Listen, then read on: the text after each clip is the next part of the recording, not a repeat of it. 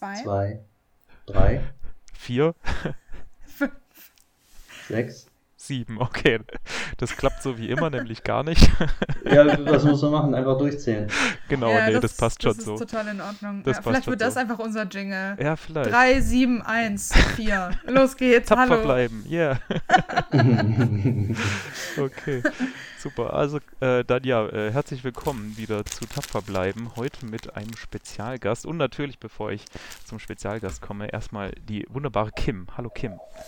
Hallo. Danke, Florian. Sehr, sehr gerne.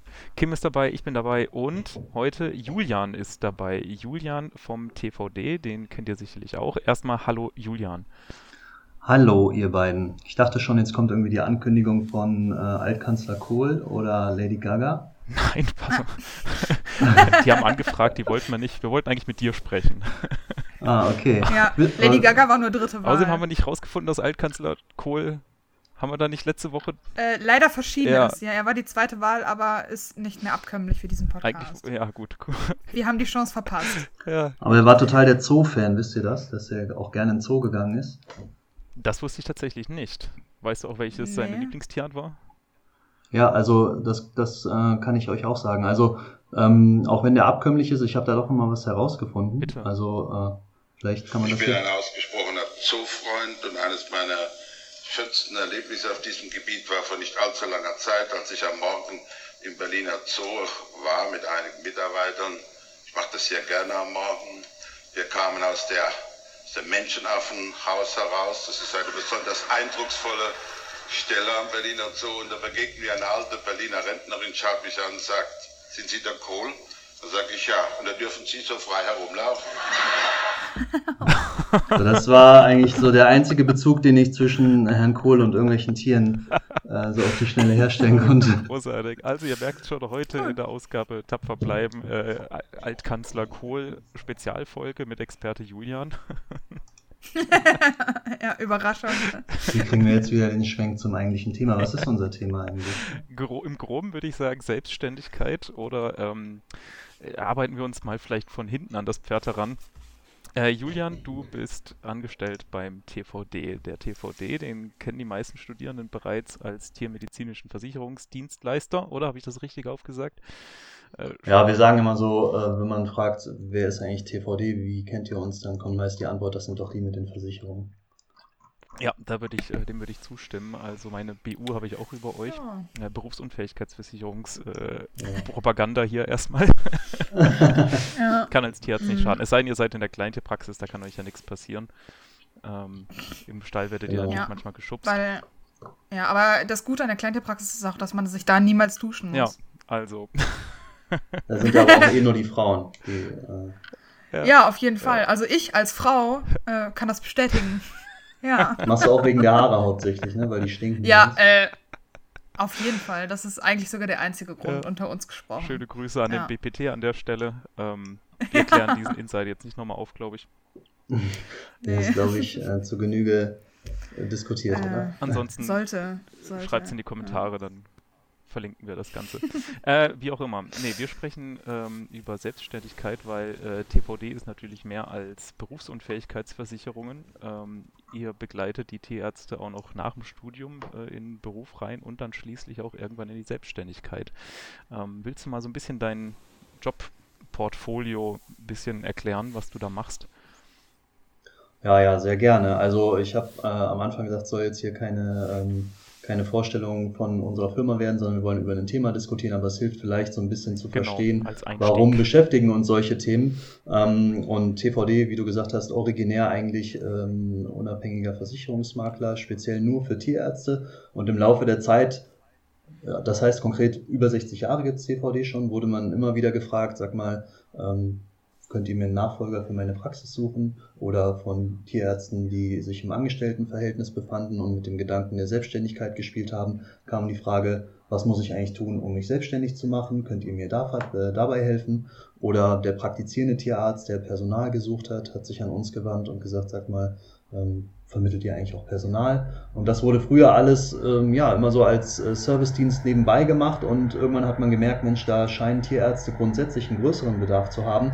Und so sind eben neben der Dienstleistung der Ver, äh, ähm, des Versicherungsvertriebs eben auch äh, diese anderen Geschäftszweige entstanden, wie zum Beispiel Personalvermittlung, ähm, Praxisvermittlung, also ähm, die Übergabe von Praxen eines Altinhabers an einen potenziellen Nachfolger, aber eben auch die Begleitung einer Neugründung, wenn jemand sagt, ich möchte mich auf der grünen Wiese niederlassen, ähm, Mhm. was muss ich dafür in welcher Reihenfolge tun, wie komme ich an das Geld, wie ist eigentlich dieses Thema Businessplan, ist das wichtig, muss man das machen oder ist das nice to have, wie schafft man sowas? Ja. Ähm, Im Grunde genommen kann man es gut zusammenfassen mit, wir machen alles, ähm, was den Tierarzt so in seinem Arbeitsalltag beschäftigt, aber nicht die unmittelbare Arbeit am Tier bedeutet. Die Ja, nehmt also ihr eben nicht ab. Nee, das. Okay. Äh, Gut, haben wir das haben wir versucht, hab, haben wir versucht, aber das geht wohl schief. Also mehr als ähm, Ja. äh, Analbeutel lernen oder so ist Ja. glaube ich, nicht drin. Ja, okay, okay. Aber ihr beschäftigt ja mittlerweile, wie viel Prozent sind Tierärzte mittlerweile? Ist ja doch schon ein ganzer Haufen, ne? Prozent müsste ich jetzt eben überschlagen, aber ähm, ich kann es euch in absoluten Zahlen sagen, wir haben mittlerweile acht Tierärzte bei uns an Bord. Für Deutschland, also ihr seid ja eher hauptsächlich in Deutschland aktiv, oder? Seid ihr überhaupt Ja, auch in Österreich, in oder? Deutschland. Ausschließlich, okay. Okay, Ja. alles klar. Aber jemand sagte mal, wir haben ja mittlerweile mehr Tierärzte als, ähm, als so manche Tierklinik. Ja, ja, äh, da kommen wir direkt wieder in äh, die Diskussion rein, äh, warum ist vielleicht äh, ein industrieller Arbeitgeber attraktiver als die Tierklinik? Ich würde jetzt eigentlich sagen, ah, jetzt wissen wir ja, wo die ganzen Leute abgeblieben sind. ja, siehst du mal. Das Die habe ich schon in mal der freien gehört. Praxis sind. Ah, sind alle beim TVD. Frechheit. Und ohne Witz. Kim, ich habe das schon mal genauso als Vorwurf gehört. Ne? Also, Vorwurf. also mit, mit einem Lächeln, von wegen, ja, kein Wunder, dass wir ähm, in der Praxis einen Fachkräftemangel haben, die arbeiten ja alle beim TVD. Frech von euch, Aber- dass ihr die Leute so gut bezahlt. Absolut. Was fällt euch ein? Wahrscheinlich geht ihr auch noch so weit und behandelt die Leute fair, so als menschliche Wesen. Oh mein Gott, ich könnte so aus der Haut fahren. Wäre krass, oder, wenn wir das tun? Das wäre ja quasi, das wäre ja quasi einfach nur krass. Also wenn man so weit gehen würde, dass man die Leute fair behandelt Also ich bin Ja, ja der ich Meinung, im ein- Gegenzug auch noch Sorry. irgendwie Ein angenehmes Arbeitsumwelt, Arbeitsumfeld. also ich bin ja der Meinung, Lehrjahre wir. sind keine Herrenjahre. Ja, und die besten Diamanten entstehen nur unter Druck. Genau. Aber da muss ich Ihnen widersprechen, Frau Usko. Oh. Diamanten Oh. muss man schleifen. Okay, Oh, Und ohne Witz, dieses Zitat stammt wirklich aus einer Tierarztpraxis, aha. ähm, wo zwei Inhaber darüber gesprochen haben, hier haben wir einen Diamanten vor uns. Äh, und dann sagt der andere, ja, ähm, das ist der, so ein Diamant entsteht, oder ein Rohdiamanten, ja, aber Diamanten entstehen ja nur unter Druck. Und dann sagt der andere, nein, nein, das ist falsch. Diamanten muss man schleifen. Und jetzt war nicht ganz klar, was für ein Klima erwartet einen dort, ne? ja, ich wollte gerade sagen, also wenn ich mir jetzt vorstelle, wie jemand mit so einer Pferdezahnraspel Oh ja. auf mich zustürmt, hätte ich jetzt auch nicht so unbedingt Interesse dran, um ehrlich zu sein. So eine Handraspel oder macht man ja häu- häufig äh, mittlerweile mit der Maschine, oder? Ähm, wie ist Äh, das? macht, macht das Szenario nicht unbedingt besser, aber wahrscheinlich schon, ja. Guter Punkt. Ja. Guter Punkt. Hm. Genau. Ja. Also, Gut. ist, ist, das, ist das ein häufiges Thema, ähm, wenn du mit Praxisinhabern sprichst über Angestellte, dass, da, äh, dass du schon merkst, dass da sehr hohe Erwartungen sind? Mhm. Ähm, also es gibt auch so verschiedene Lager, sage ich mal, von, äh, von, von Arbeitgebern. Ähm, die einen, die haben immer noch die Vorstellung, dass, ähm, dass, so wie du eben gesagt hast, Lehrjahre sind keine Herrenjahre und wer bei mir in der Praxis anfängt, der muss einfach nur buckeln und wenn er am Ende des Monats dafür noch äh, ein bisschen Gehalt bekommt, um seine Miete bezahlen zu können, dann kann er sich glücklich schätzen. Hm. Das ist sicherlich, ähm, das ist immer noch existent und sicherlich auch der Grund, warum es diese Diskussion ähm, über die Arbeitsbedingungen der Tierärzte überhaupt gibt. Dass es eben nicht einfach nur ausgedacht ist, sondern real. Und dann gibt es aber ganz, ganz, ganz viele und ähm, das darf man wirklich nicht vergessen, die, die den Schuss schon gehört haben und Ja. die sagen, ja Moment, äh, wir können jetzt ähm, weiter klagen oder wir beschäftigen uns mit möglichen Lösungsansätzen und da geht's dann ähm, eben darum, einen insgesamt Wohlfühl-Arbeitsplatz zu schaffen und äh, du hast es eben gesagt, ihr habt eben so zwei Punkte angesprochen, Gehalt und Klima. Äh, Arbeitsklima sind da wichtig, aber das ist vielleicht, sind vielleicht nur zwei Bestandteile von so einem, äh, von so einem Gesamtwohlfühlpaket. Ne? Wie müsste so ein Arbeitgeber, so ein Arbeitsplatz aussehen, damit ich eben nicht auf den Gedanken komme, in die Industrie zu gehen, sondern vielleicht meinem Ursprungswunsch nachgehen kann, äh, am Tier, in der Tierarztpraxis tätig zu sein. Also weiß nicht, was habt ihr für Vorstellungen? Also wie müsste so, äh, was ist so euer Traumarbeitsplatz? Was sind da so die wichtigsten Eckpunkte, die gesetzt sein müssen? Also ich finde schon, dass so ein, äh, dieses ähm, auf, sich aufgehoben fühlen extrem wichtig mhm. ist. Ne? Dass man nicht mhm. ähm, verarscht wird, dass man nicht ähm, ins komplett kalte Wasser geschmissen wird, dass man jederzeit äh, die Möglichkeit hat, Rückfragen zu stellen und sich weiterzuentwickeln mhm. äh, im geregelten Rahmen. Ne? Also das denke ich äh, ist schon am wichtigsten und eben dieses Gefühl, dass, dass man ähm, wertgeschätzt wird, dass äh, die Arbeit, der Arbeitgeber froh ist, dass man da ist. Und dann kann das auch, auch auf Gegenseitigkeit beruhen und dann ist das ein mhm. gutes, gutes Arbeitsklima, würde ich sagen. Ne? So macht mhm. sich, dann ist man halt auch motiviert, äh, noch nach der Arbeit sich hinzusetzen und weiterzuarbeiten und sowas nachzulesen, weil man ja Bock drauf hat, weil man weiß, der, mhm. man arbeitet mit dem Chef da am, nächsten Tag äh, drüber und dann will man auch, ähm, da hat man Spaß dran, ne? Das ist, denke ich, das Wichtige. Mhm. Ja, absolut. Auch das, also Fehler sind halt nie schön für alle Beteiligten, aber das ist nicht es wird manchmal sehr, sehr dramatisch dargestellt. Also einfach zu wissen, dass man trotz Fehler hm. ähm, einen gewissen Rückhalt hat vom Team und in der Praxis. Ja, dass man auch keine Angst hat, Fehler zuzugeben, weil das passiert einfach am Anfang. Und wenn man ja. darüber sprechen kann, anstatt sie irgendwie schlecht versucht zu verheimlichen, äh, weil man hm. irgendwie vor Repressalien oder äh, Anschimpfe ähm, äh, Schiss hat äh, oder sogar Kündigung, ne, wenn man sich seines eigenen Arbeitsplatzes nicht sicher ist. Äh, das ist, ist halt ein schlechtes Klima, in dem man sich schlecht entwickeln kann. Mhm. Ja, absolut. Das ist auch eigentlich, das Berufsfeld äh, ist auch gar nicht dafür gemacht, zu versuchen, Fehler zu vertuschen. Mhm. Mhm. Das äh, wollen wir hier gar nicht eigentlich. Ne? Ja. ja. ja. Aber äh, ein Freund hat mal gesagt, und das fand ich sehr gut und das würde ich auch so unterschreiben, ähm, weil wir haben auch viel über, über Arbeiten geredet. Ähm, und er meinte, für ihn ist das optimal, wenn er sich am Montag freut, zur Arbeit mhm. zu gehen. Mhm. Ja, stimmt. Ja, also. Ich finde, das fasst das ganz gut zusammen eigentlich. Ja. ja, also Geld möchte ich jetzt auch nicht außen vor lassen, so, ist auch wichtig, aber ich glaube, da haben die Tiermediziner im, im Mittel irgendwie sehr fast ja niedere Ansprüche einfach schon. Ich meine, wenn wir äh, mit einem ordentlichen Gehalt am Ende des Tages nach Hause gehen, das ist nicht, nicht unsere Top-Priorität. Ne? Wir sind keine mhm. BWL oder, oh, Entschuldigung, Julian, ich weiß nicht. ich, will, ich will jetzt Vielleicht kann ich da kurz zwischenwerfen. Also, bitte, ja.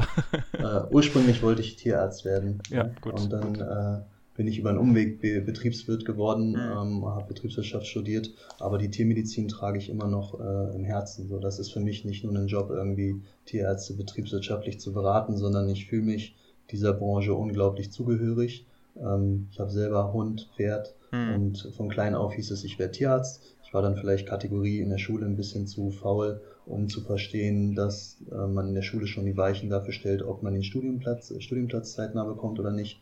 Ähm, in der Zeit des Wartesemestersammels bin ich dann eben in den Bereich ähm, geraten, in dem ich heute bin, so dass da eben ein Betriebswirtschaftsstudium auch gut einherging und zum neuen Plan A wurde. Aber so losgelassen hat mich die Tiermedizin nie und deswegen bin ich froh, dass ich da heute wieder bin äh, und quasi ja, wir sagen öfters, äh, wir helfen Tierärzten, noch bessere Tierärzte zu sein. Und dann, vielleicht ist das auch so ein bisschen egoistischer Antrieb, dass wir sagen, so ein bisschen fühlt man sich dann, selbst wenn man kein Tierarzt ist, wie ein Tierarzt. Ihr dürft mitmachen, das ist erlaubt. das ja. ist vor allem, ich meine, du nennst es egoistisch, aber ich finde, das ist immer noch ein äh, sehr, sehr altruistischer Gedanke dahinter, weil es ist ja, also es geht von einem Egoismus auf so unsere Tiermedizinergemeinschaft aus. Mhm. Das finde ich eigentlich sehr nett. Wir sind ja auch ein sympathischer Haufen, das stimmt schon. Ja, mit äh, unseren ähm, jeweiligen Macken ja. und Ecken und Kanten, wenn sie noch nicht abgeschliffen Exakt, sind. Exakt, dafür gibt es ja die Raspel. Gar kein Problem. ja, genau.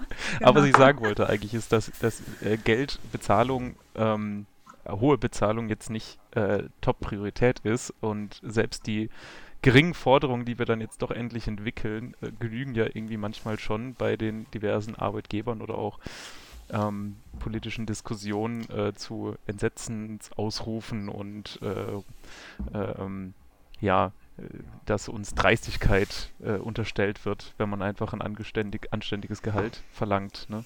Selbst diese geringen Forderungen äh, würden uns als frech unterstellt. Ne? Das, das verwirrt mhm. mich manchmal, das irritiert mich, wo das herkommt eigentlich, weil doch eigentlich die ganze Tiermedizinerschaft gemeinsam eigentlich ein Interesse daran haben sollte, dass äh, die Bezahlung und somit auch das Ansehen in der Tiermedizin steigt.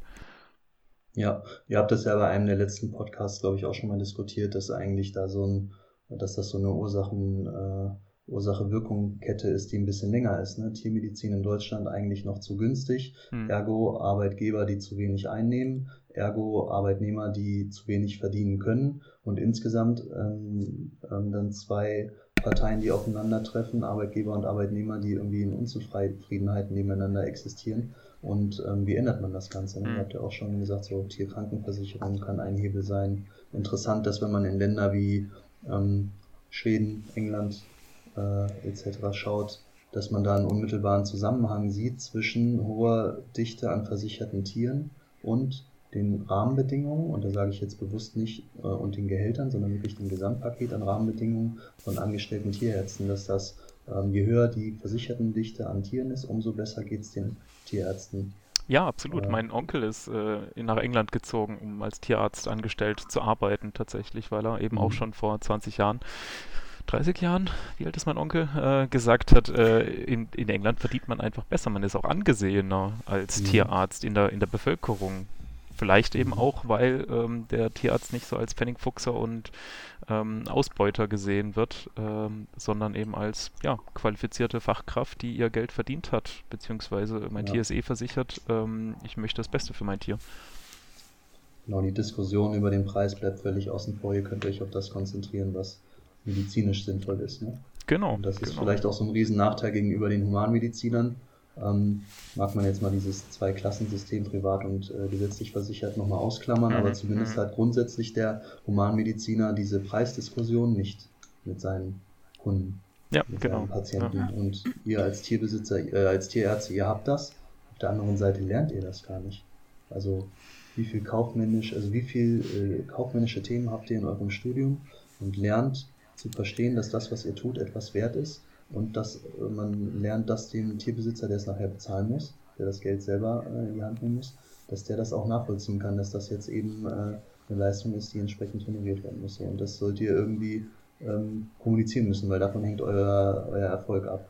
Ähm, und da gibt es einige von euch, die sind da talentierter, die tragen das so in sich und andere, die sind damit völlig aufgeschmissen und orientierungslos. Und ähm, schade eigentlich, weil da sind bestimmt ein Haufen richtig gute Tierärzte drunter. Mhm, mh. Ja, wenn es mhm. daran dann scheitert, ne? Das ist echt schade. Das stimmt. Und was ich auch schön fand, ihr habt vorhin so aufgezählt, ich habe euch gefragt, was ist so euer Wunschszenario von einem Arbeitsplatz? Ganz am Ende habt ihr irgendwann gesagt, ja, ja, Gehalt würde ich jetzt nicht ausklammern, ne? Mhm. Also, das ist irgendwie interessant. Wir haben so eine ähm, gleiche Umfrage schon mal äh, äh, gemacht und da wurde auch an erster Stelle genannt, Arbeitsklima, hm. dass ich mich insgesamt wohlfühle, ne? dass der Chef fair ist, dass das Team fair ist, dass man sich gegenseitig unterstützt. An zweiter Stelle, was glaubt ihr, wurde dort genannt? Hm. Hm. Ähm, sowas wie Fortbildung, Weiterbildung? Ja, genau. Also Echt? wirklich, das, das treibt ein Tierarzt schon an, ne? dass ja. er nicht einfach ja. nur irgendwie so Fließbandarbeit macht, sondern gerade in der Anfangszeit, dass man vorankommt, sich noch weiterentwickelt über das im Studium Gelernte hinaus. Im Studium lernt ihr ja übrigens nichts, ne? Ihr seid ja danach nichts wert. Ich, ich, ja, ja, absolut. Nee, das sind fünfeinhalb Jahre, die eigentlich in den Sand gesetzt sind und nur Steuergelder verzehren. Darauf bin ich auch ziemlich stolz, um ehrlich zu sein. Ähm, wir kriegen auch nach unserer letzten Prüfung, kriegen wir so, hey, du bist mega nutzlos, Buttons ausgeteilt. Mhm, mh. Seid froh, die kosten auch Geld. Ja, ja, ich weiß, oder? Die Ironie dabei ist der Wahnsinn. Ja, aber das tragen wir jetzt zu unseren äh, Abschlusszeugnissen statt der Talare. Ich dachte jetzt, Punkt 3 sei, darf ich meinen Hund mitnehmen in die Praxis. ich würde mal sagen, das gehört so mit zu um, Arbeitsklima, Gesamtsetting, wie okay, wo kann gut ich, sein, oder? Ja. Keine Ahnung, die Frage stimmt. wurde jetzt nicht, oder das keine, wurde nicht explizit nochmal als eigener Punkt muss ausgewertet. Muss man doch mal sagen, wie krass sympathische Arbeitnehmer wir sind, oder nicht? Uns ist ein gutes Klima wichtig, wir möchten gut in der Praxis mitarbeiten, uns ist Teamwork wichtig, äh, das wir dann natürlich auch selber mitbringen. Ähm, wir wollen uns selber weiterentwickeln, ja, und Geld muss halt reichen und äh, man sollte sich keine Gedanken drum machen müssen. Das ist doch. Voll, ihr seid Kam das raus bei der, bei der Umfrage? Das ist ja super. Aber entschuldige mal, also ich meine, ein gutes Arbeitsklima, mhm. das würde ja auch voraussetzen, dass man sich kommunikativ mit seinem Team auseinandersetzt, also Teammeetings hat, eventuell Feedbackgespräche führt. Da fließt auch eine Menge wertvoller Zeit rein. Wir kommen jetzt hier so richtig in so die Stereotypen der Tiermedizin. Wir hacken sie gerade alle ab. Schon, Großartig. Schon ein ja. bisschen. Ihr habt die ja, auch voll drauf. Ja, schon. Wisst ihr eigentlich, woher es, dieser Begriff Stereotypen kommt? Äh, Nee. Von Helmut Kohl? Eher von Lady Gaga wahrscheinlich. Nee, ich habe Hm, ähm, tatsächlich point. irgendwie, bin ich über diesen Begriff Stereotypen gestolpert und ich habe damit halt irgendwie immer irgendwas anderes verbunden. Stereo ist für mich immer so zwei Seiten oder Mhm. irgendwie denkt man so an äh, Dolby Surround und äh, irgendwas mit äh, Audio. Ja. Und dann äh, habe ich äh, herausgefunden, dass das von einem Journalisten und Schriftsteller stammt, dem Herrn Walter Lippmann aus 1922 und der hat das so definiert, ich finde das eigentlich ganz schön, eine erkenntnis-ökonomische Abwehreinrichtung gegen die notwendigen Aufwendungen einer umfassenden Detailerfahrung. Das heißt, wenn man sich das auf der Zunge zergehen lässt, man behauptet irgendwas, weil es aufwendiger ist, sich im Detail damit auseinanderzusetzen, was es wirklich ist. ja, geht schneller, genau. Dieses Schubladendenken eben, ne? Man muss nicht Genau. jeden einzelnen Menschen im Detail kennenlernen, wenn man ihn schön erstmal ganz grob in eine Richtung stecken kann. Genau, Damit jeder kommt man besser Chinese klar isst im Leben. Reis. ne? Ja, zum Beispiel. Wenn ich äh, Ja. Chinesen einlade, koche ich erstmal Reis, kann ich nichts falsch machen, ohne mir gena- mehr Gedanken zu machen zu müssen. Um es mal ganz, ganz schlecht äh, zu formulieren. Aber ja, Genau. ja.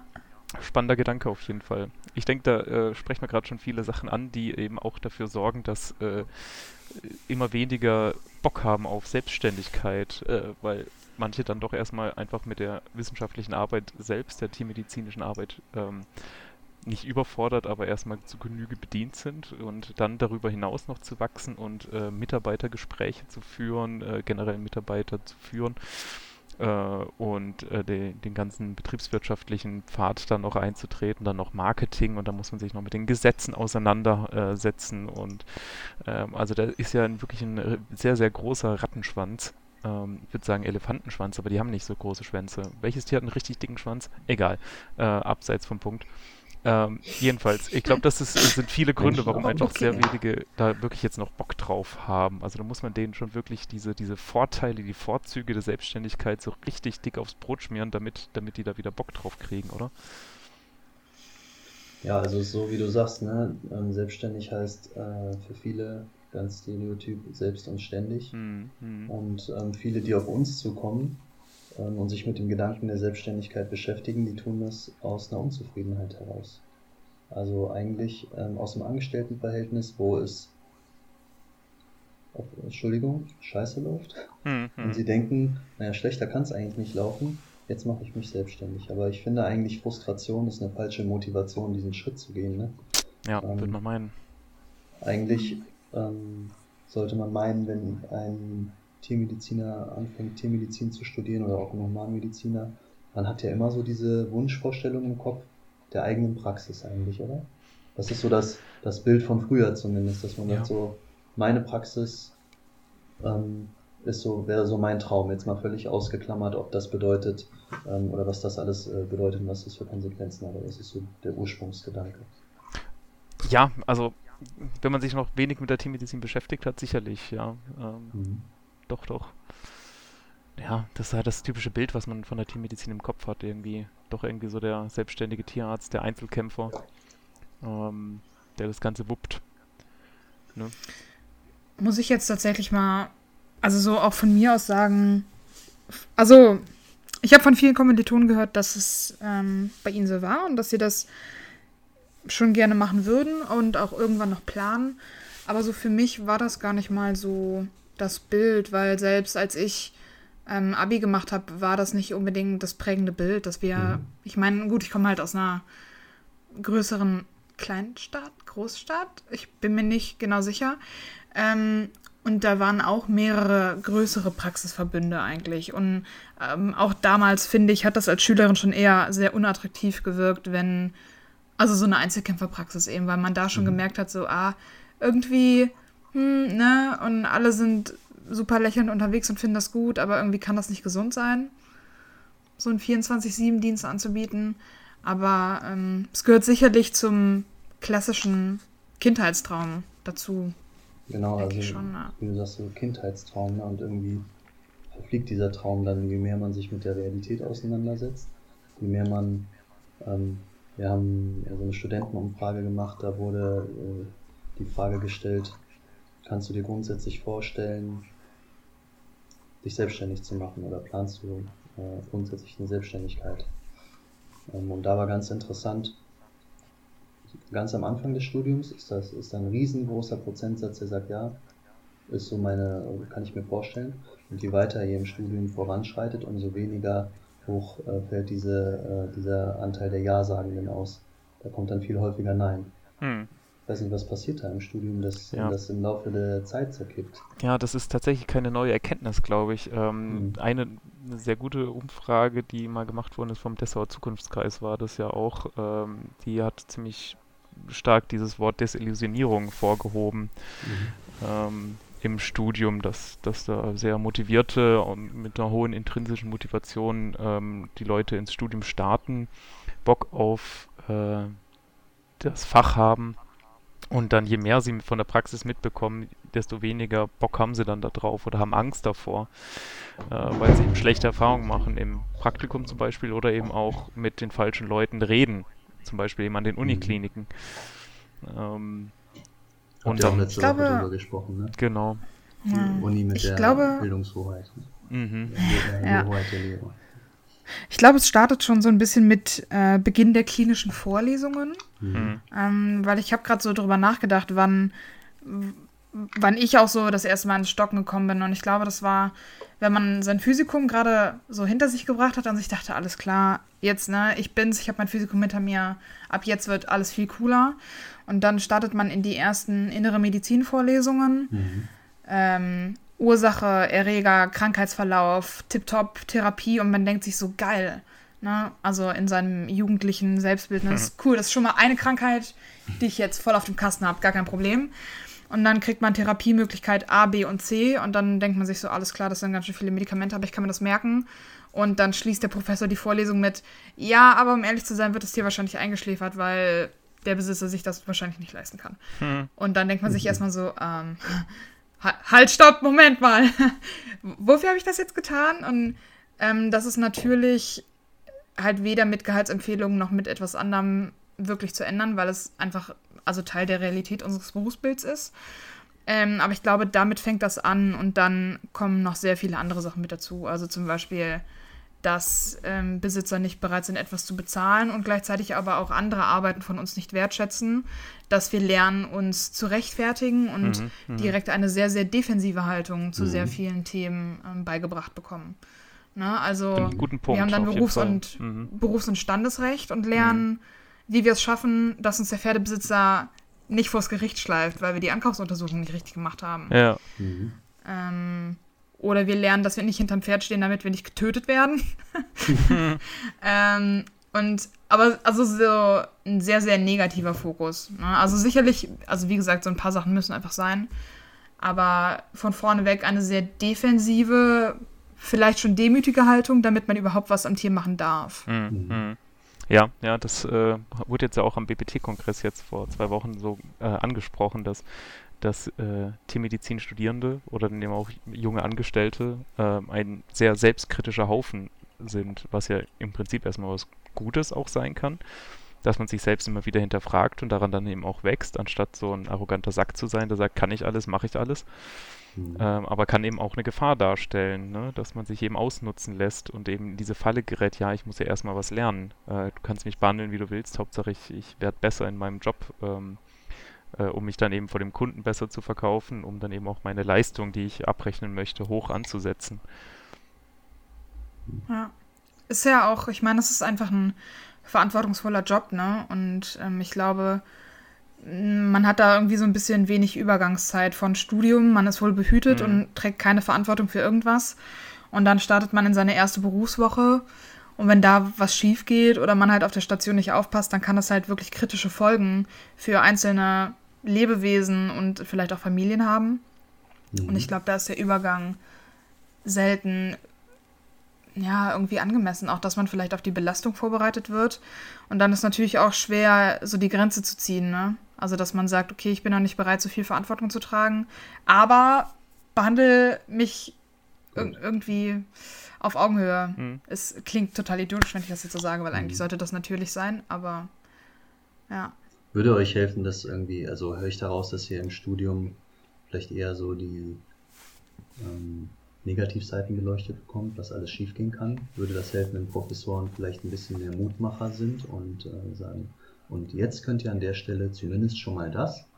Also eher so die das halb volle Glas anstatt das halb leere Glas, oder ist das? Ja, das wäre von allen Seiten wichtig. Äh, kann man jetzt nicht nur die Professoren heranziehen, es mhm. müssen auch die Angestellten sein in den Unikliniken, die Doktoranden, mhm. die Praxisinhaber, bei denen man Praktikum macht, die Kommilitonen. Ähm, da muss das, die generelle Stimmung einfach ein bisschen positiver sein. Ich mhm. denke, da sind wir auch auf einem ganz guten Weg, aber und da kann sich jeder auch wirklich selber an die Nase fassen, dass man sich selber auch mal ein bisschen Mut macht, ähm, äh, weil ich denke, äh, der größte Kritiker, den wir haben, sind immer noch wir selber tatsächlich, ja. äh, dass man äh, selber die höchsten Ansprüche an sich hat. Das habe ich jetzt so auch im Berufseinstieg erlebt. Ähm, vielleicht hatte ich auch einfach persönlich Glück mit meinen Arbeitgebern, aber ich hatte mhm. eher das Gefühl, ich war von mir selber enttäuscht in den ersten zwei, drei Monaten. Ähm, mhm. als dass äh, meine Arbeitgeber mehr von mir äh, erwartet hätten. So, ich hatte halt gehofft, ich kann viel schneller, viel mehr machen, selbstständig. Mhm. Aber da braucht es einfach so eine gewisse Ruhe und einfach einen gewissen Realismus auch mal wieder. Ne? Ja. Äh, wir sind auch nur Menschen und wir sind als Tiermediziner ähm, eh schon ziemlich gut, glaube ich, was diesen Berufseinstieg angeht. Da gibt es andere Berufsgruppen, die brauchen halt sehr viel länger, bis sie selbstständig was machen, denke ich. Äh, ja. Und von uns wird schon recht früh viel verlangt und ähm, da muss man sich einfach Zeit lassen und nicht noch mehr versuchen und verlangen von sich selber. Ich glaube, wenn man so zusammenfassen kann, so ein bisschen innere Gelassenheit und so ein bisschen ähm, sich selber erklären, Mensch, das wird schon alles irgendwie und so äh, schlecht sind wir eigentlich gar nicht, wie wir uns das selbst immer einreden. Kann man das so sagen? Ja, genau, absolut. Ja, ich denke schon. Ja. ja. ja. und dasselbe denke ich dann ist auch wieder ähm, mit Blick auf die Selbstständigkeit zu sagen. Also ich habe schon Bock drauf, irgendwann selbstständig mhm. zu sein ähm, weil ich es einfach nochmal als weitere Herausforderung sehe, so als Möglichkeit, sich irgendwo hinzuentwickeln und dann eben doch auch mhm. mh, selbst zu bestimmen. Und ich habe halt auch Bock auf so diese Herausforderungen wie ähm, Marketing, Praxisaufbau, Erweiterung, Mitarbeiterführung mhm. und so weiter. Das kann, denke ich, auch im richtigen Maße auch Spaß machen. So. Ähm, wenn man da halt auch gut reingearbeitet wird. Und alleine würde ich es halt auch ungern machen. Das heißt, da käme noch dazu, dass ich halt in diesem perfekten Szenario einen, einen guten Kumpel habe oder Kumpeline, ähm, mit der ich das dann im Teamwork auch irgendwie aufziehen kann. Ja. Ähm, ich, wie ist das? Ich meine, du kriegst da jetzt viel mit, was Praxisgründungen angeht. Wie viele wollen mhm. wirklich selber selbstständig sein und wie viele Kooperationen gibt es da, gemeinsam geführte Praxen? Also was wir erleben ist so, ihr habt vorhin gesagt, dieses Modell Einzelkämpferpraxis rund um die Uhr erreichbar. Das ist äh, auch bei Neugründungen eher das aussterbende Modell. Mhm. Mag immer noch den einen oder anderen geben, der sagt, ich bin mehr so der Einzelgänger, ich brauche auch eine Einzelkämpferpraxis. Ja. Aber das ist nicht ähm, das Gros. Das Gros ist tatsächlich, dass es so Zweier, Zweier- bis Dreier-Teams gibt, die sagen, wir gründen eine Praxis oder wir übernehmen eine Praxis und teilen uns das Ganze auf, sowohl zeitlich als auch verantwortungstechnisch als auch vielleicht fachlich. Der eine ist mehr so der Internist, der andere ist mehr der Orthopäde. Ähm, und so ergänzt man sich gegenseitig. Der eine hat vielleicht mehr seine Stärken in der Mitarbeiterkommunikation, der andere ist froh, wenn er das nicht machen muss und sich mehr um die Buchhaltung kümmern kann. Also mhm, das sind mhm. alles so Antriebsfedern neben dem, dass man sich zeitlich aufteilt, dass man auch einfach Kompetenzen, äh, die über die tierärztliche Tätigkeit hinausgehen, untereinander aufteilen kann, weil, wie du gerade gesagt hast, Selbstständigkeit bedeutet eben auf einmal nicht nur Tierarzt sein, sondern so eine ganze Bandbreite von Kompetenzen ähm, mitbringen zu müssen. Ne? Auf einmal ist ja, man absolut. Organisator der Praxis, Personalmanager, Marketingmensch, man ist Einkäufer, der mit Lieferanten verhandeln muss, man äh, ja, ist auch immer noch Tierarzt äh, mhm. und mhm. meistens dann auch irgendwie noch Familienmensch, der auch zu Hause noch äh, ein Ohr haben äh, mhm. darf und muss. Ja. Mhm. Und das ist mhm. auf einmal ein Job, der ganz vielfältig wird und äh, deswegen geht das Modell eher so hin, dass äh, in zweier Teams in zwei oder mehr, zwei oder mehr Leuten zu betreiben begleitest du diese Neugründung dann auch noch über einen längeren Zeitraum? Also mich würde halt interessieren, äh, wie viele dann auch, äh, wie viele Scheidungen, sage ich mal, es, es, es dann da auch wieder gibt, weil ich denke, viele mhm. haben erstmal Bock drauf und denken, ja klar, schaffen wir das. Mhm. Ähm, aber ich denke, das bietet ja wirklich sehr viel Konfliktpotenzial, wenn man dann auf einmal zu zweit ähm, eine Praxis führt. Das ist ja wie ein Kind zusammen äh, großziehen. Da gibt es ja auch viel äh, Streitereien und ähm, ja, also kann ich mir gut vorstellen, dass da die Scheidungsraten auch recht hoch sind. Wie siehst du das? Ja, es ist ein ganz, also super, dass du auf dieses Thema kommst, weil es ist häufig ein Thema, was vergessen wird von Gründern, die auf uns zukommen, die sagen, ich habe da eine Kommilitonin, die kenne ich noch aus dem Studium ähm, und wir sind uns jetzt zufällig wieder über den Weg gelaufen und man stellt fest, eigentlich kennen die sich gar nicht so gut und sind mhm. sich vielleicht auch persönlich gar nicht so grün, aber sie haben bei, beide gerade losgelöst voneinander den Wunsch gehabt, sich selbstständig zu machen und dann passt das irgendwie räumlich und zeitlich. Und dann sagen wir, Moment, Moment, Stellt euch bitte mal die Frage, ob ihr auch in 20, 30 Jahren durch dick und dünn, durch gute und mhm. schlechte Zeiten geht. Das ist so ein bisschen wie in der Ehe. Mhm. Prüfe, wer sich ewig bindet.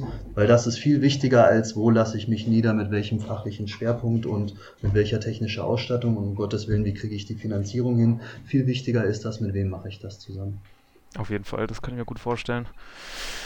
Und wenn, wenn du ja, da jemanden ja. gefunden hast, wo du sagst, mit dem gehe ich durch dick und dünn, dann würde ich behaupten, dann läuft der Rest auch irgendwie. Den kriegt ihr dann auch gewuppt. Ne? Also ja, so, ist, ah, es sind schon viele offene Fragen so, dass, dass das ganze Konzept dann auch äh, funktioniert. Ne? Ja. Ja, was ich nur sagen will, das ist halt so die Eingangsfrage, die am Anfang von lieber einer Seite zu viel beleuchtet werden muss. Passen die Menschen zusammen, die das miteinander vorhaben? Äh, und viel zu oft ähm, wird da schon gar nicht drüber nachgedacht, sondern gesagt so, wir machen das jetzt irgendwie, Hauptsache wir sind zu zweit und müssen das nicht als Einzelkämpfer betreiben. Und mhm. wird vergessen, dass man eben ja wirklich aneinander gebunden ist auf eine lange Zeit. Eine weitere Frage. Kim, ich will dir jetzt nicht die ganze Zeit in die ähm, in den Weg fahren, wenn du, also Nein, nein, alles gut, alles gut. Ich äh, habe hier eine Frage Ich finde das gerade sehr, sehr. Nein, ich finde das sehr, sehr spannend. Okay, ich äh, okay. höre aufmerksam zu. Ähm, dann noch eine Frage: Wie viel meinst du, kann man denn von dem ganzen outsourcen als äh, eigenständiger, selbstständiger Tierarzt? Ähm, äh, also so Medikamenteneinkäufe und Praxisausstattung natürlich jetzt irgendwie weniger. Da braucht man natürlich auch das äh, fachliche Verständnis für. Mhm. Ähm, aber so eben die ganzen Sachen, die im Hintergrund laufen, was meinst du, wie viel kann man da wirklich outsourcen an Leute, die man sich anstellt, einfach für die ganzen Buchhaltung, Kram? Also das Schöne ist ja, dass man, ähm, dass viele TFAs sich auch sowas wünschen, ne? irgendwie noch eine Sonderaufgabe zu mhm. übernehmen, sei mhm. es eben mhm. vielleicht ähm, die Social Media Verantwortliche zu sein. Oh ja die das auch vielleicht besonders gut macht. Was man da differenzieren muss, ähm, wir sagen immer, nur einen Facebook-Account oder einen Instagram-Account zu haben, heißt noch lange nicht, dass die Praxis digital äh, richtig weit vorne ist, sondern das muss auch mit vernünftigen Inhalten ge äh, gefüttert werden, sonst ja. kann man das Ganze auch sparen. Aber sehr häufig gibt es äh, schon im Kreise der Angestellten Mitarbeiter, die irgendeinen besonderen Fable haben und da gerne mehr machen würden. Also alleine schon aus der äh, Perspektive Mitarbeitermotivation über man sagt, glaube ich, so Job Enrichment, also die, Aufgaben, äh, das Aufgabenspektrum erweitern, äh, Monotonie im Alltag vermeiden. Ähm, mhm. Allein das ist schon auch aus Arbeitgebersicht ein Grund, diese Aufgaben zu delegieren und eben nicht alles selber mal zu machen. Ne? Und dann gibt es bestimmt Dinge wie äh, Steuerberatung, die man lieber extern äh, machen lässt, wobei ich da auch einen interessanten Fall begleitet habe, wo der Praxisinhaber seine Steuererklärung ähm, seine Buchhaltung auf so Hotelpapier händisch gemacht hat.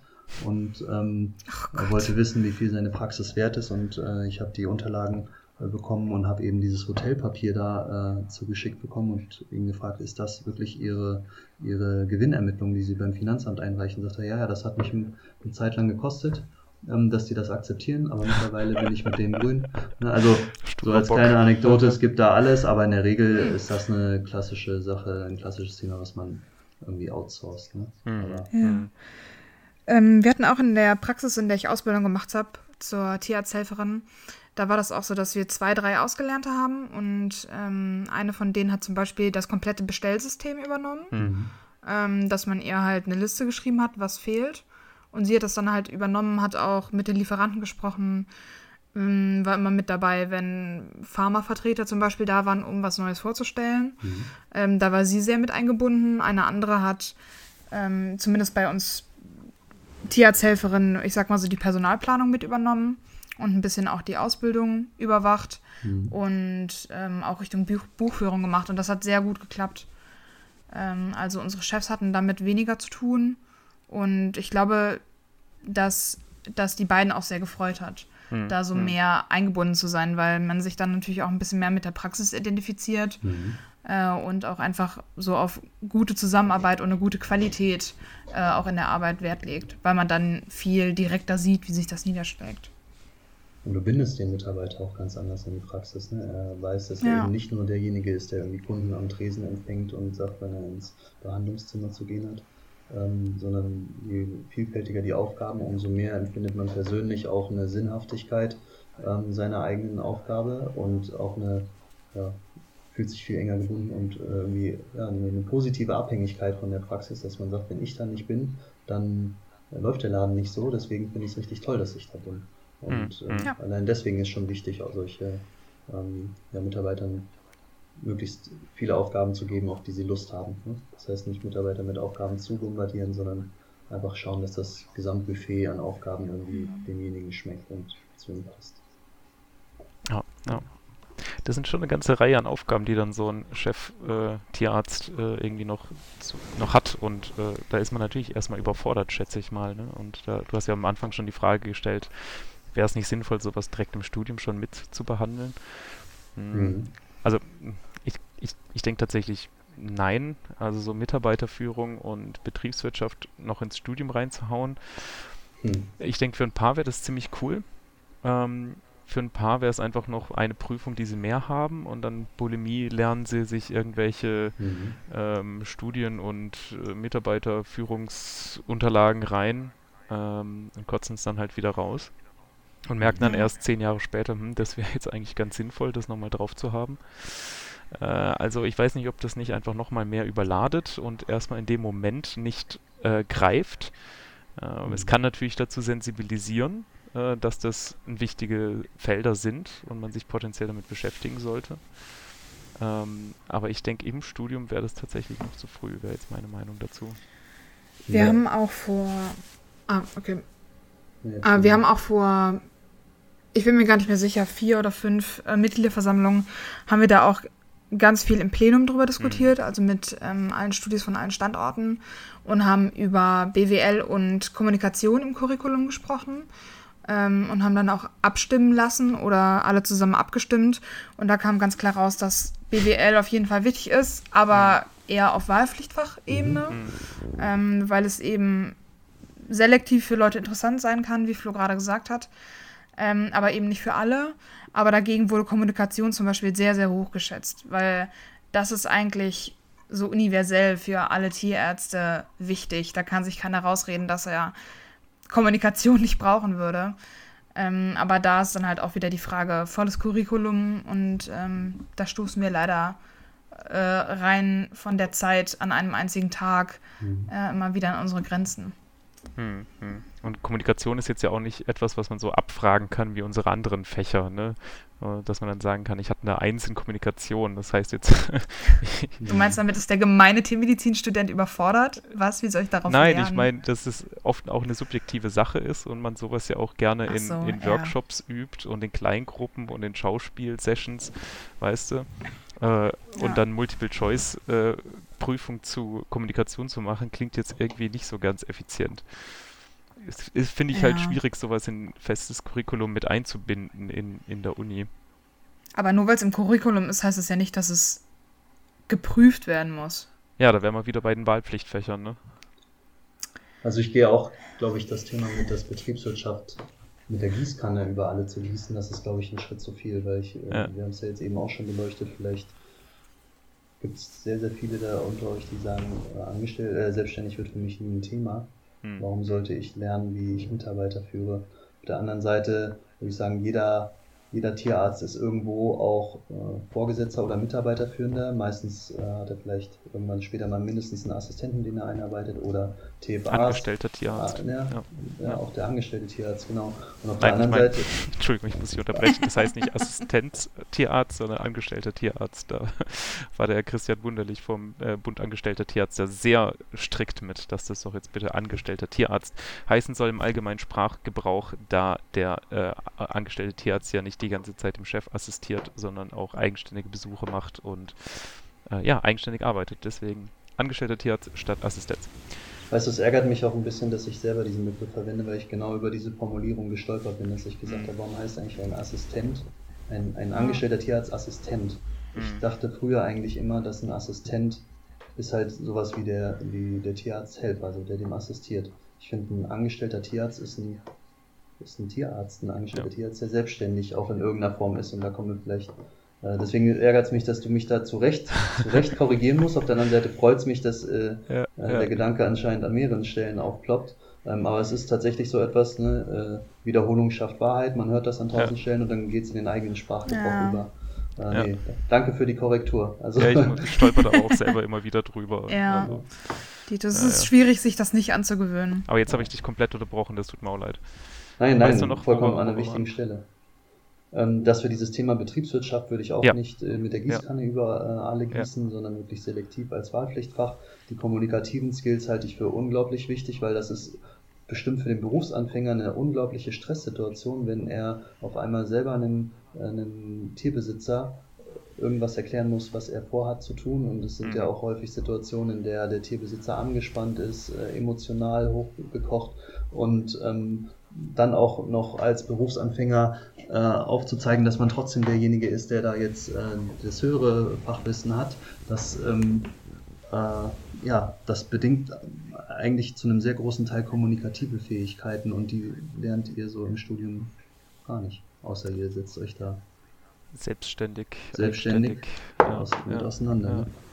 Und trotzdem ja, die, begleiten sie euch von Tag 1. Ne? Die Seite der Uni ist eben an der Stelle, wir sind Studium und nicht äh, Berufsausbildung oder Fachhochschule oder dergleichen. Ähm, wir müssen auf sehr viel vorbereiten und eben erstmal wissenschaftliche Basis setzen und sind eben nicht dafür da, äh, gute praktizierende Tierärzte auszubilden, ähm, sondern eben generell äh, den Studierenden die tiermedizinisch-wissenschaftliche Seite zu vermitteln. Mhm. Und alles andere muss der Student bzw. der Arbeitgeber dann eben mitrichten. Ne? Das kann ich auch nachvollziehen. So, man kann jetzt nicht das ganze Studium darauf auslegen, dass mhm. man äh, gute Einstiegstierärzte im Praxisfeld hat. Ne? Man muss, braucht genauso noch die Amtstierärzte, die Doktoranden, die Wissenschaftler, ähm, die das dann vielleicht ein bisschen weniger bräuchten. Ne? Mhm. Wo siehst du da die Verantwortung bei demjenigen, bei dem Berufseinsteiger selbst oder beim Arbeitgeber? Ja, ja, das ist immer das mhm. leidliche Thema. Wer ist verantwortlich, dass wir ähm, möglichst gut ausgebildet sind am Ende des Studiums oder möglichst viel? Das ist ja die Frage, was ist wichtiger, dass wir uns möglichst viel zutrauen oder dass wir möglichst viel können? Das äh, mag manchmal das gleiche Feld sein, manchmal unterscheidet sich das auch. Mhm. Aber äh, es ist ja wie immer halt äh, aufgeteilt auf alle Beteiligten. Ist einfach ja. so. Ähm, die Uni muss sich konstant verbessern und anpassen an die Praxis. Die Praxis äh, darf nicht alles aufs Studium schieben, sondern muss sich gerade in den Praktika, was ja doch irgendwie vier Monate, nee, Moment, fünf Monate kuratives Praktikum haben wir. Mhm. Ähm, äh, das ist ein Riesenanteil vom Studium. Äh, da dürfen sie sich auch nicht aus der Verantwortung ziehen. Äh, auch beim BWT-Kongress hat einer der Praktiker mhm. gesagt, Leute, Studierende, nehmt doch das Praktikum nicht so ernst, ist doch alles easy. Nee, ist nicht alles easy. Das ist mega wichtig für uns, mhm. dass wir mhm. Bock auf diesen Beruf haben äh, und, und mit Selbstbewusstsein in den Berufseinstieg gehen. Das, da hängt sehr viel dran. Also deswegen kann ich das überhaupt nicht unterstützen, wenn ein Praktiker da so ganz laissez-faire rangeht. Mhm. Ähm, und natürlich der Student selber, ganz klar. Äh, wie geht man durchs Studium? Äh, macht man sich super Stress für die Prüfung oder legt man sich, äh, legt man halt seinen ähm, Fokus ein bisschen daneben, ne? sagt, ja, Prüfungen sind nicht das ganze Leben und auch nicht das ganze Studium. Äh, ich äh, versuche mich schon mal so ein bisschen auf meinen Berufseinstieg vorzubereiten oder meine eigene Leidenschaft, in, auf welches Gebiet das auch immer fällt. Und bin halt nach wie vor motiviert und habe Spaß an, am Studium. Äh, das muss der Student natürlich auch selber mitbringen. Also so ein bisschen ist man auch seines eigenen Glückes Schmied, oder? Man kann jetzt nicht immer nur sagen, äh, wie böse sind diejenigen, die mich empfangen. Ja, auf jeden Fall. Also ich meine, die Situation ist jetzt halt gerade so, wie sie ist, äh, mit allem, was wir aus dem Studium mitnehmen ins Berufsleben und mit all den Baustellen, deren, also deren wir uns ja wirklich bewusst sind. Ne? Also mhm. egal mit welchem Studium man drüber redet, ähm, sobald man mit dem Studium und den Inhalten anfängt, dann ist den meisten Leuten schon klar, woran es hapert, sage ich mal.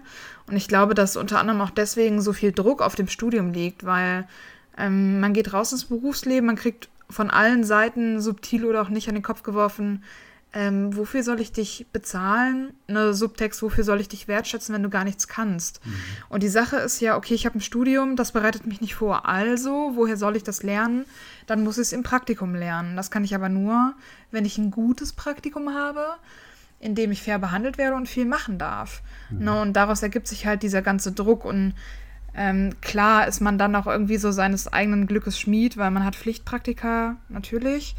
Ähm, je nachdem, was man möchte, was einem wichtig ist oder was man erreichen will, könnte man da sicherlich noch argumentieren, dass man äh, die Freizeit, die man in Form von vorlesungsfreier Zeit hat, dazu nutzen kann, sich Fähigkeiten anzueignen, die man halt, also mit denen man hinterher, ich weiß nicht, nicht, nicht angeben, aber äh, ja, die man halt hinterher verkaufen möchte. Hm. Na, das könnte man schon so sagen.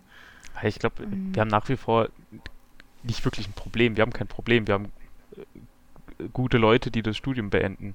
Mhm. Generell. Wir haben halt ein Wahrnehmungsproblem, ne? dass wir uns ja. selber zu sehr an den Kopf fassen, ja. ähm, dass die Praktiker irgendwie zu hohe Erwartungen haben. Ähm, das ist, denke ich, hauptsächlich das Problem. Und so verkaufen wir uns dann halt nach außen und dann äh, habe ich auch kein Problem damit, mir vorzustellen, wie, wie wir wahrgenommen werden von außen, von der Gesellschaft. Entweder gar nicht. Mhm. Ich meine, wir tauchen kaum auf im gesellschaftlichen Diskurs. Vielleicht, weil wir uns nicht trauen, in, in der Öffentlichkeit aufzutreten. Vielleicht, weiß ich nicht. Ähm, und wenn wir auftreten, dann wird eher über uns geredet. Mhm. Und ähm, nicht mit uns. Ne? Das mhm. ist auch ein Problem. Und auch eben, wie, wie, welcher, wer, wer fängt eigentlich das Studium an? Ne? Das, das muss man sich dann halt auch überlegen. Ähm, was bei uns passiert ist, ist nicht nichts Geheimes. So, ne? Also wenn man so ein bisschen rumgoogelt, dann äh, sieht man halt gleich mehrere Karriereplattformen, wo ein bisschen auch davor gewarnt wird, Tiermedizin mhm. zu studieren, da die Einstiegsgehälter so katastrophal seien. Ähm, jemand, der sich so ein bisschen dafür interessiert, findet das alles direkt. Ne? Ähm, also das ist so ein bisschen die Frage, wir züchten uns ja auch selber so ein bisschen heran, nämlich so die äh, mhm. Idealisten und Enthusiasten und weniger die Planer, Organisatoren ähm, und, und Wirtschaftler, äh, die wir vielleicht auch häufiger mal bräuchten, um die Tiermedizin ein bisschen wirtschaftlicher, äh, rentabler zu machen. Ja, ich denke auch, dass es irgendwie so eine, dass der, der Schlüssel für Erfolg ist irgendwie in der Tiermedizin. Wo, wo gibt es Verbesserungsbedarf, würde ich sagen, beim Thema Mitarbeiter, Führung oder überhaupt so äh, Arbeitsklima. Sicherlich beim Thema Marketing. Es gibt wahrscheinlich in anderen Branchen wenig, ähm, wenig Unternehmen, die noch gar keine Homepage haben und trotzdem irgendwie äh, mhm. schon seit vielen mhm. Jahren existieren und äh, dann sicherlich auch beim Thema Preis. Ich finde, Preis geht so ein bisschen einher auch mit euren Gehaltsempfehlungen. Ihr habt letztes Mal auch darüber gesprochen, über dieses Thema ähm, Mindestlohn und so. Ne? Ich finde das ganz wichtig. Das ist eigentlich äh, Mindestlohn. Und genauso ist es beim Thema Preis. Ähm, es gibt Tierärzte, die sagen, ja, ich rechne jetzt endlich mal nach GOT ab. Was heißt denn mhm. das? Die sind stolz darauf, dass sie überall den einfachen Satz aufschreiben. Ja. das ist genau das gleiche, wie dass sie stolz sind, dass sie BPT Gehaltsempfehlungen zahlen. Ja. ja, das ist schrecklich. Oder ich habe schon öfter gehört, ja, wir sind nicht ganz drauf. bei BPT, wir sind so ein bisschen drunter, aber fast dran. Und das und so wow. Ja, das. toi, toi, toi. Bald habt ihr es. und was ich damit sagen will, wenn man irgendwie diese Faktoren Mitarbeiterführung, Marketing, Preis irgendwie in den Griff bekommt, dann habe ich eine wirtschaftlich gut laufende Praxis, hm. die weit entfernt davon ist, äh, Tierbesitzer abzuzocken, weit entfernt, sondern einfach nur adäquat die Praxis zu führen, so dass mhm. es äh, rentabel ist. Dann habe ich gleichzeitig genug Geld übrig, um meine Mitarbeiter äh, adäquat zu entlohnen. Mhm. Da gehört eben nicht nur ähm, Gehalt dazu, sondern eben auch sonstige Rahmenbedingungen, dass ich vielleicht einen dritten Mitarbeiter einstelle und sich nicht mehr zwei diese Zeit teilen, sondern drei das kostet mich ja als Arbeitgeber auch Geld, aber ist jetzt nicht mhm. eine Sache, die der einzelne Mitarbeiter in Form von höherem Gehalt spürt. Ähm, das kann sowas sein wie äh, Team-Events, äh, das kann, weiß nicht, eine betriebliche Altersvorsorge ja. und, und, und sein. Also alles so ein Komplettpaket. Ähm, und das schaffe ich mir als Arbeitgeber, wenn ich eben diese Komponenten Mitarbeiterführung, Marketing, Preis im Griff habe und äh, richtig einstelle, wie so Zahnrädchen, dann ist der Rest eigentlich funktioniert, äh, das ist dann logische Konsequenz. Dann bin ich plötzlich wirtschaftlich gut laufende Praxis und kann es mir leisten, attraktiver Arbeitgeber zu sein.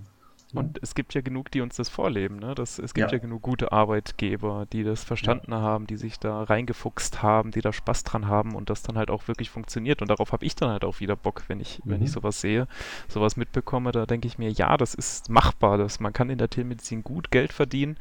Ähm, und nicht nur im Sinne von richtig viel Geld, sondern eben auch im angenehmen genau. äh, Miteinander und nicht äh, ich lebe für meinen Beruf, sondern ich kann trotz meiner Selbstständigkeit noch für mich selber und meine Familie leben.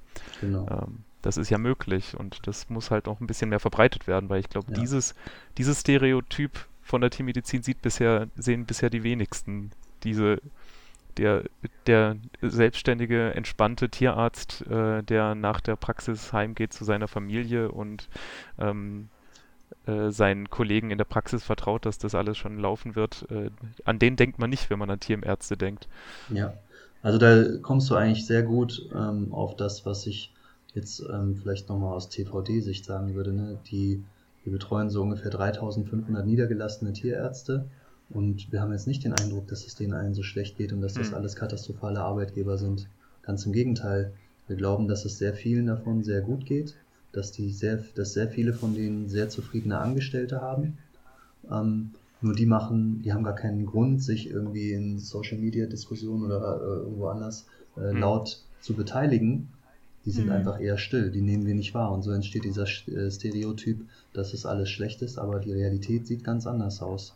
Also ich ja. kann ganz klar aus der Praxis dazu ermutigen und sagen, das ist ein Beruf, mit dem es sich sehr gut äh, leben und arbeiten lässt und sich eben das beides in Einklang bringen lässt. Mhm. Ähm, nur das ist eben auf dem Bildschirm so nicht präsent. Ja, auf der, auf der großen Bühne das ist nicht das, was diskutiert wird. Ich finde es sehr schön, auch das auch mal von einem mehr oder weniger Außenstehenden zu hören. Mhm. Ähm, oder jemand vor allem, der sich halt tagtäglich damit beschäftigt. Das ist schon mal echt super. So ein bisschen optimistischeren Blick auf, auf ähm, die Selbstständigkeit. Das ist, glaube ich, echt was, was wir brauchen. Ja. Ich glaube nicht, dass ich einen anderen Tiermediziner von sich aus sagen hören würde. Ähm, ja, also eigentlich, wenn man guckt, haben wir auch viele zufriedene Kollegen, so ist nicht. ja, ja, stimmt. Äh, oder auch stell dir vor, so ein, so ein Plenum oder so ein, so ein Zuhörerkreis äh, auf, auf einem Vortrag im Kongress, wo es dann in Diskussion geht.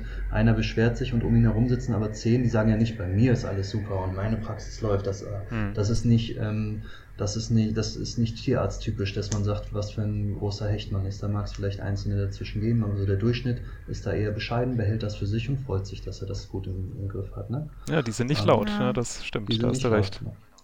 Und viele Arbeitgeber kommen auch auf uns zu und sagen, Mensch, Arbeitgebermarke habe ich gehört, ist wichtig, wir möchten Mitarbeiter langfristig binden, flexible Arbeitszeitmodelle sind wichtig, ähm, es muss aber auch weiter wirtschaftlich sein. Also selbst die, die bisher das verdrängt haben, ähm, setzen sich mit diesen Themen auseinander. Damit will ich sagen, ähm, vorher gab es schon sehr, sehr viele, bei denen das gut lief und es fangen immer mehr sich äh, an, ja auch zwangsläufig damit auseinanderzusetzen. Das heißt, wir sind eigentlich gerade auf einem großen Positivtrend und wer jetzt davor steht, irgendwann auf den Arbeitsmarkt entlassen zu werden, kann eigentlich sehr gelassen da hinschauen, weil ähm, nachher kann er sich das Ganze äh, aussuchen und muss nur mhm. eben mit diesem Selbstbewusstsein auch auf den Markt gehen und nicht mit einer Orientierungslosigkeit und mit Angst und dann das Erstbeste annehmen, sondern einfach ein bisschen selektiver. Einfach auch mal Nein sagen, genau. Auch, das, genau, das sagt ja. ihr ja auch regelmäßig und Wiederholung schafft Wahrheit.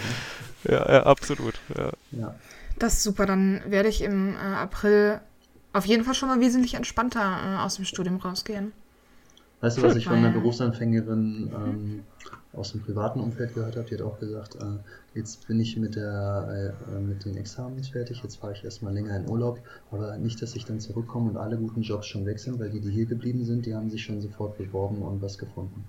Das ist häufig eine Wahrnehmung, ähm, die viele noch so, wenn sie mit der Uni fertig sind, vom, vom, vom Arbeitsmarkt haben und da ja. kann ich sagen, Leute, entspannt euch.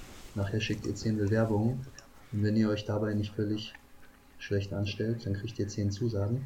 Mhm. Oder 9, ja. Mhm. Und könnt euch aus den 9 das Beste aussuchen.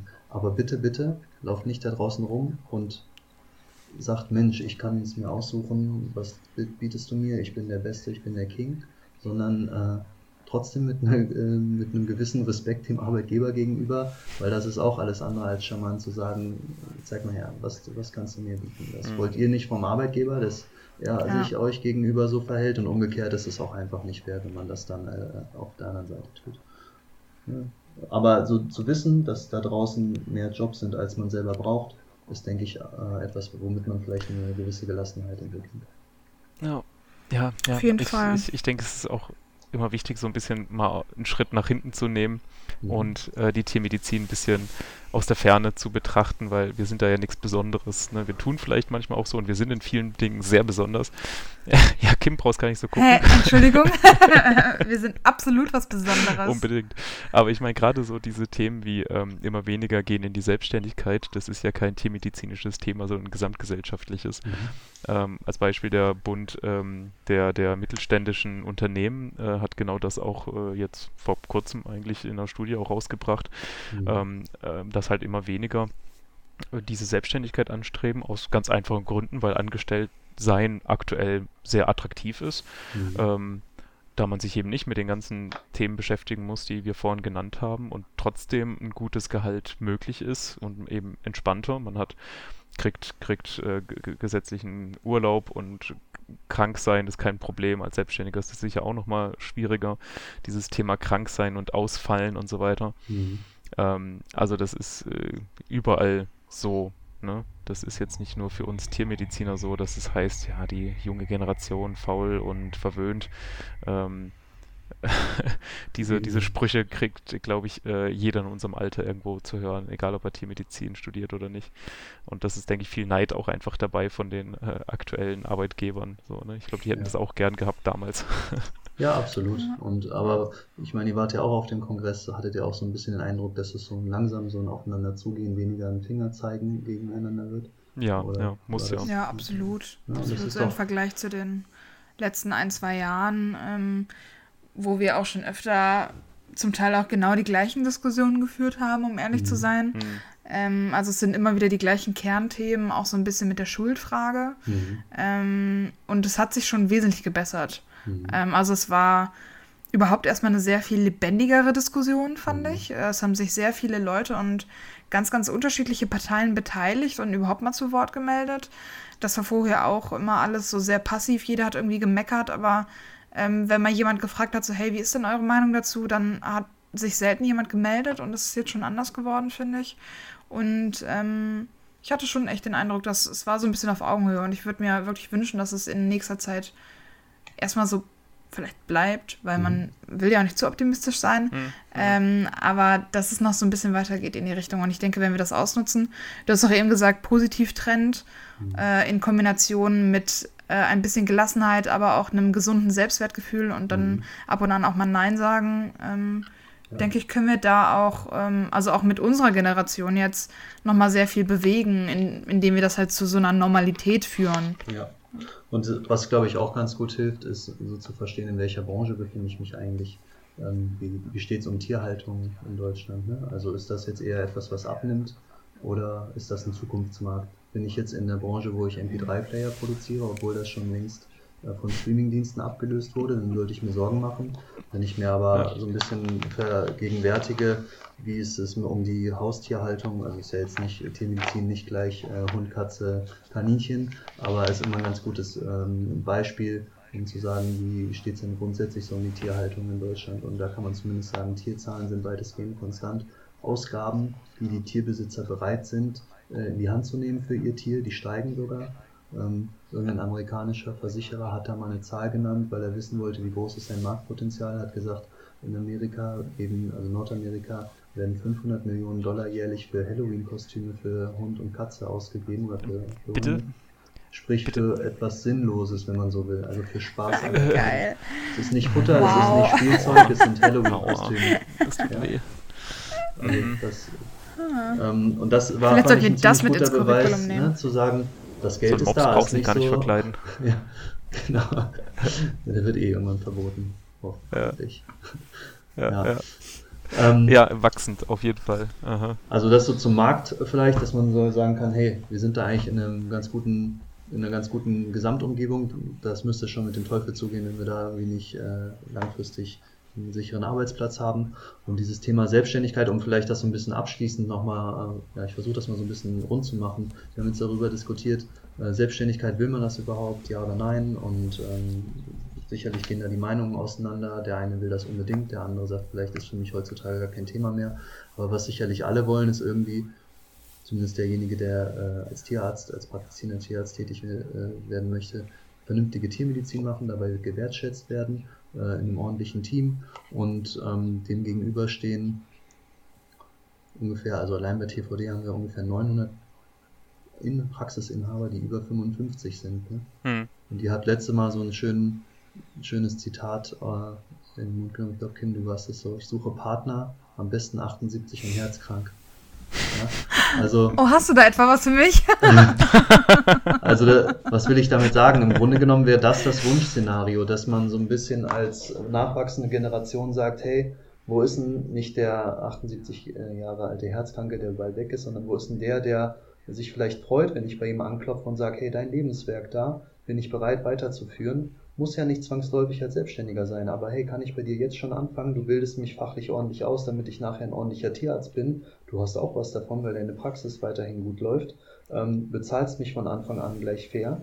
So geht es uns allen gut. Und ob ich das nachher komplett selbstständig übernehme oder ob ich, äh, ob da jemand anders kommt, der diese Aufgabe ähm, über, übernehmen wird, aber ich bin hier zumindest ein glücklicher Tierarzt. Also so ein Aufeinander zugehen, ne? ähm, sich bewusst machen, dass da ganz viele der abgebenden Generationen, die sehr gut laufende Praxen haben und, das, äh, und die sehr ähm, sicherlich sehr faire Arbeitgeber sind, trotzdem damit zu kämpfen haben, eine tierärztliche Nachfolge zu finden. Ähm, und man da vielleicht auch so ein bisschen sagen muss, hey, äh, hier bin ich, ich bin bereit, dein Nachfolger zu werden und nicht mit so einer Angsthaltung daraus, daraus zu gehen.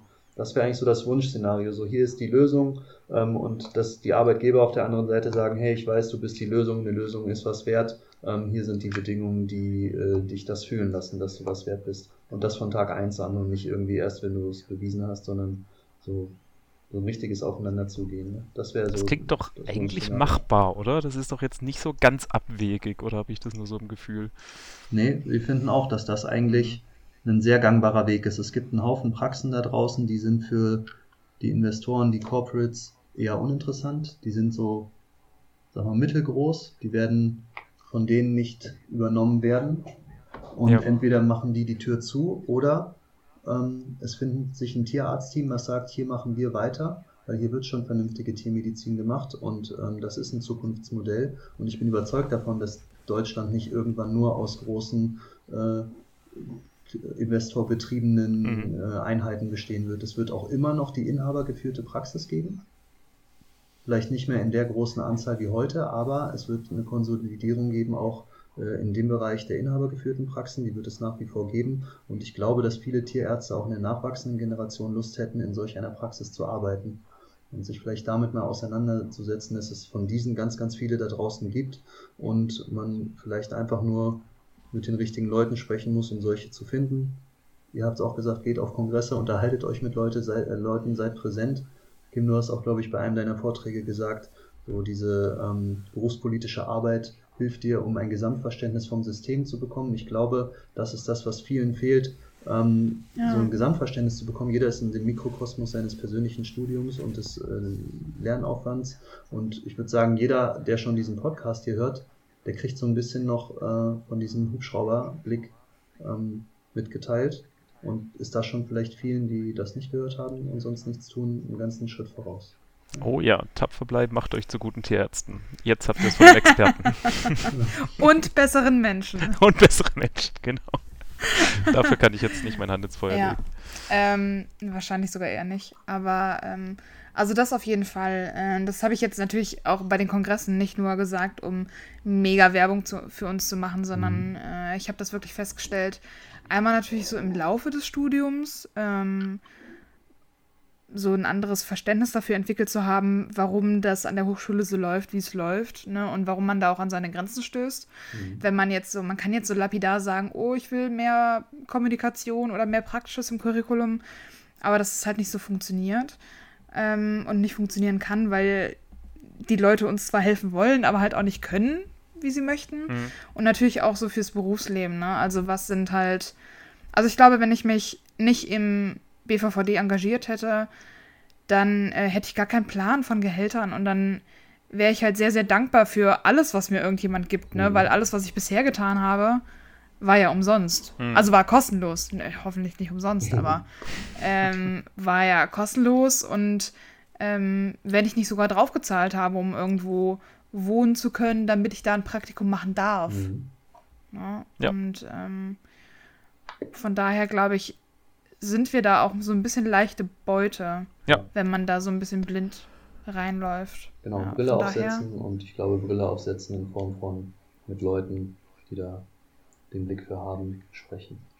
Ja. ja. Und am besten schon Fall. vorm Studium damit anfangen, ne? das ähm, Bild der Tiermedizin schon prägen, bevor die Leute ins Studium gehen oder eben auch äh, die Leute sich raussuchen dann, ja. äh, die man da gern hätte, wie auch immer das funktionieren kann. Ich denke, ähm, Zulassungsverfahren, das wird ja. eine andere äh, Podcast-Folge, das äh, fällt jetzt ein bisschen auf, aus. Ich möchte jetzt nur noch einen kleinen Schmankerl am Schluss, ich denke, wir kommen so langsam zum Ende, äh, euch präsentieren. Wollte ich eigentlich auch in meinen Vortrag am BPT-Kongress reinbauen, weil ich es einfach so lustig finde, aber hat da nicht mehr so ganz reingepasst. Nämlich äh, habe ich mal so ein bisschen geguckt, was man zur Tiermedizin findet im Vornherein. Ne? Also wenn man mhm. als äh, äh, äh, Abiturient mal ein bisschen guckt, was gibt es denn da eigentlich so an Informationen? Ich habe von Carista einen Karrierepfad gefunden äh, für die Tiermedizin. Mhm. Also wie man sich so entwickeln kann in der Tiermedizin. Ne?